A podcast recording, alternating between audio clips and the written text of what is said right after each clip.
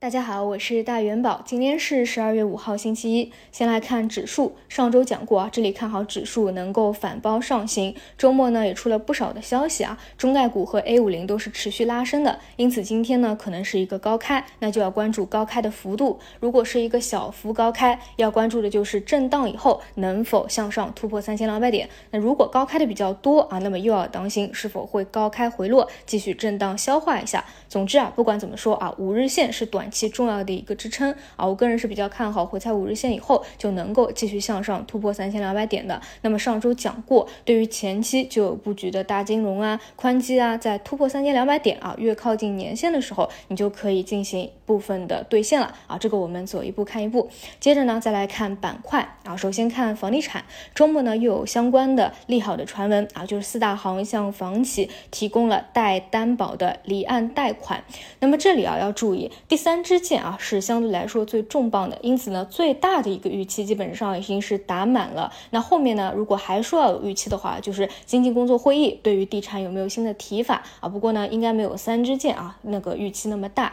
因此呢，这一块如果还要看的话，就是看啊跌的比较多了以后去博弈，看看有没有一个反抽。不过呢，也只是一个超跌反弹而已啊。大的行情基本上这一波啊主的涨幅，我觉得应该是已经是涨完了。其次呢，再来看一下消费复苏啊这一块周末。的讨论力度依旧是非常大，消费复苏呢是我们在出了二十条以后啊讲过的中期可以去关注布局的一个方向。那么在上周啊，随着各大城市的转向，资金呢也开始介入拉升消费复苏的方向。这这一周呢有进一步发酵的可能，毕竟呢马上就要经济工作会议了嘛，那怎么去发力是大家关注的重点。而扩大内需和消促进消费啊，应该是绕不开的，而且很有可能是一个重点，因此呢也会反复的炒作这个预期。目前来说啊，前排的是一些小盘子啊，游资拉升的乳业，相对机构介入的大票啊，有些涨幅还可以，有些呢涨幅就偏小了啊。那么这一块我还是那个观点啊，在拉升一波以后，也要去注意要不要先落带一波，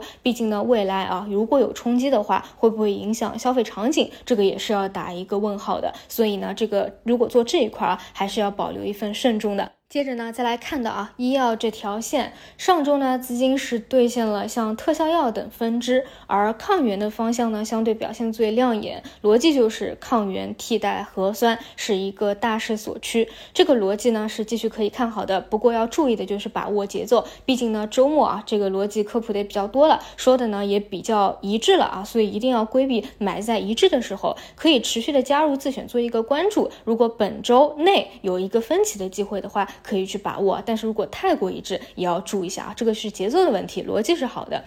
接着呢，再来看到数字经济啊，数字经济呢是现在轮动的分支之一，其实打的也是经济工作会议会提到它的一个预期。不过这一块呢，一直以来啊，节奏相对来说会比较迷惑一点啊，比较猥琐一点。还是那句话啊，做个股的尊重自己个股的本身的趋势就好啊，不要去过多的关注板块的一个节奏或者。前排龙头的一个节奏，他们的这个走势啊，基本上都不太一致。那么周五新起来的一个细分分支是数据要素、数据确权的这个方向。毕竟啊，它是新起来的细分分支啊，可以去关注一下有没有分歧的机会。那么老方向呢，就是国资云啊，一直在趋势当中，只是呢，它也一直啊打不开一个高度啊，基本上每次看上去要突破了，都是呈现出一个高开低走，所以呢，比较适合啊本身的仓位拿着一个趋势，但是呢，用活动仓啊去进行高抛低吸啊，反复做 T 的一个思路。那除此以外呢，另外一个就是新能源的新技术啊，这一块就不那么内卷了啊，就没有那么多消息的一个博弈，更多看的就是产。产业的趋势主要有两种思路吧。第一种就是做目前啊反复活跃的那些独立个股，其实标的特别少啊，反复活跃的就这么几个